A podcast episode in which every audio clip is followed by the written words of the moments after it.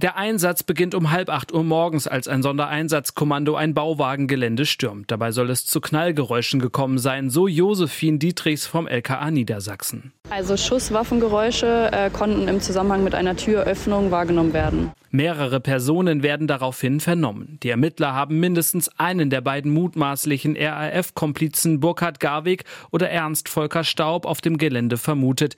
Die festgenommenen Personen werden kurze Zeit später wieder freigelassen. Es handelt sich nicht um die beiden, ähm, nach denen wir noch fahnden.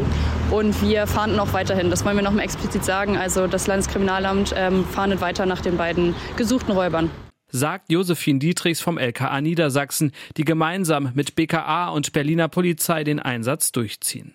Bis zum Nachmittag wird das Bauwagengelände am Markgrafendamm in der Nähe des Bahnhofs Ostkreuz umgekrempelt. Auch der Zugverkehr ist zeitweise gesperrt. Eigentümer des Grundstücks ist der Bezirk Friedrichshain-Kreuzberg. Gepachtet wird das Areal vom sogenannten FIPS-Verein.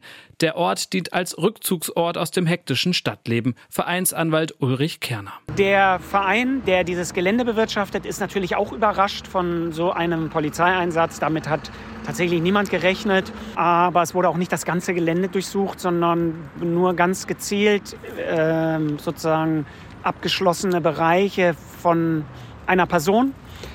Äh, und die restlichen Teile des Geländes sind für die Polizei nicht von Interesse. Am Nachmittag erklärten die Ermittler den Einsatz für beendet. Mehr als 100 Einsatzkräfte sind vor Ort zum Teil vermummt und schwer bewaffnet. Fest steht, die Ermittler scheinen nah dran zu sein an Staub und Garweg. Beide sollen sich wie auch die festgenommene Daniela Klette in Friedrichshain-Kreuzberg aufhalten bzw. aufgehalten haben.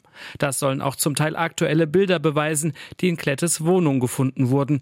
Die Polizei fahndet öffentlich nach einem großen, schmalen Mann mit eingefallenem Gesicht, der in Besitz von einem oder mehreren Hunden ist. Staub und Garwig gehörten wie Klette der dritten Generation der früheren linksextremistischen Terrororganisation Rote Armee-Fraktion an. In ihrer aktiven Zeit wurden der damalige deutsche Bankchef Alfred Herrhausen und Treuhandchef Detlef Carsten Rohwedder ermordet sowie Herrhausens Fahrer schwer verletzt. Zudem soll das Trio mehrere Geldtransporter und Supermärkte in Niedersachsen und NRW überfallen haben.